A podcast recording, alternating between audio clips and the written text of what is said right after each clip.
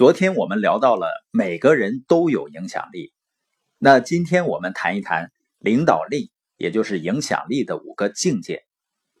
那第一个境界呢是靠职位，你比如说一个人呢被任命当个官儿，或者是呢在一个团体里当一个组长，或者是学生在班级里被任命班长，还有的呢被一个女孩子任命为老公，或者是父母对孩子的这种关系。也就是说，你有了一个位置，好像是就处在了掌控局面的状态，而且呢，好像也是有一些权威。但是呢，在今天这个时代啊，你会沮丧的发现，没有人会因为你的职位高就唯命是从。包括有的父母啊，他实在跟孩子沟通不了了，会怎么说呢？我是你爹，是你妈呀。这就是典型的职位型领导人的心态，动不动呢把自己的官衔拿出来了，甚至说呢是亲爹亲妈呀。后来发现呢，即使是亲爹亲妈也不是很好使，因为真正的领导力绝不仅仅意味着拥有权威，真正的领导力应当是要成为他人所乐于追随和为之心悦诚服的人。而如果一直处于这个境界的时候呢，别人服从你只是因为你的权威，你的影响力呢也仅仅限于你的权力范围内。那如果一直在这个层次上待，待的越久，你团队的人员流失的就越多，士气呢也会越来越低。所以呢，要尽快上升到第二个境界，叫认可。认可呢，就是从人们必须要跟随你到愿意跟随。那这个认可是怎么建立的呢？肯定是因为你关心人们啊，你在付出，在给予。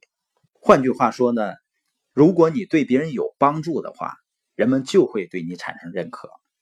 而我们说，今天这样一个社群时代，你是不是可以通过建立一个社群，给人们提供有价值的帮助？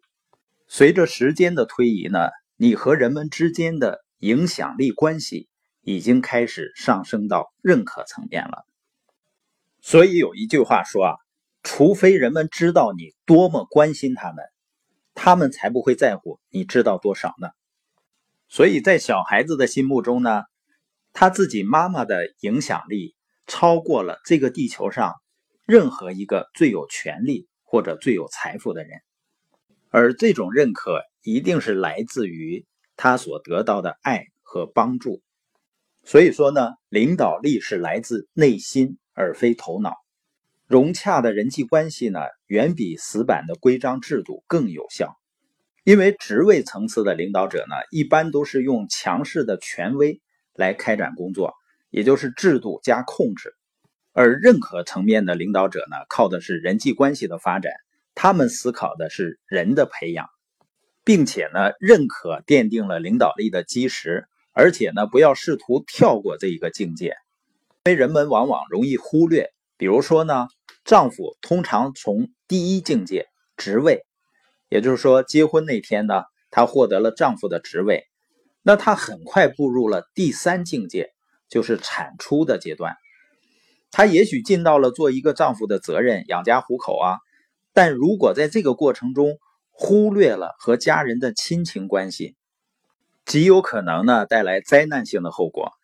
因为人际关系的建立和维护是一个投入心力的过程，它就像粘合剂一样，把人们交合在一起。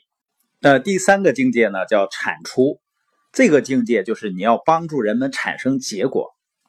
你发现啊，第二境界呢是在人际关系层面，人们仅仅是为了待在一起而在一起。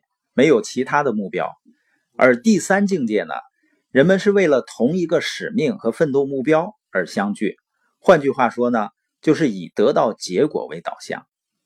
第四个境界呢，叫授能，也就是真正培养出来领导人。因为一个领导者的伟大，并不在于他本人的权利，而在于他能赋予人们力量，并且让别人光彩夺目的能力。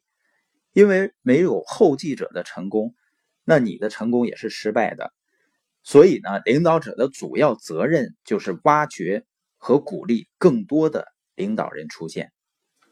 所以，我们看一下，在认可层面呢，人们是热爱领导者；那在第三个境界，产出层面呢，人们是尊敬领导者；那到了第四个境界，人们对领导者忠心不二。为什么呢？因为通过帮助他个人提升，你赢得了他的心。所以，从第二境界到第四境界的渐变呢，人们的关注重心在不断的变化。人们从喜欢你，到喜欢你为了共同利益而努力，再到呢喜欢你为他们成长所做的事儿。每一个新的境界呢，都会增加一个跟随者乐意跟随领导者的理由。而且，当你走得越高呢，你领导起来越驾轻就熟，因为人们发自内心的认可，它带来一种强大的驱动力。领导力的第五个层面呢，叫真我。有的朋友会说，怎么样才能够最快的提升自己？实际上，最快的提升自己领导力的方式呢，就是融入一个领导力发展组织，参与研讨会，不仅仅是学呢，还要实践，积极的从影响周围的每一个人开始。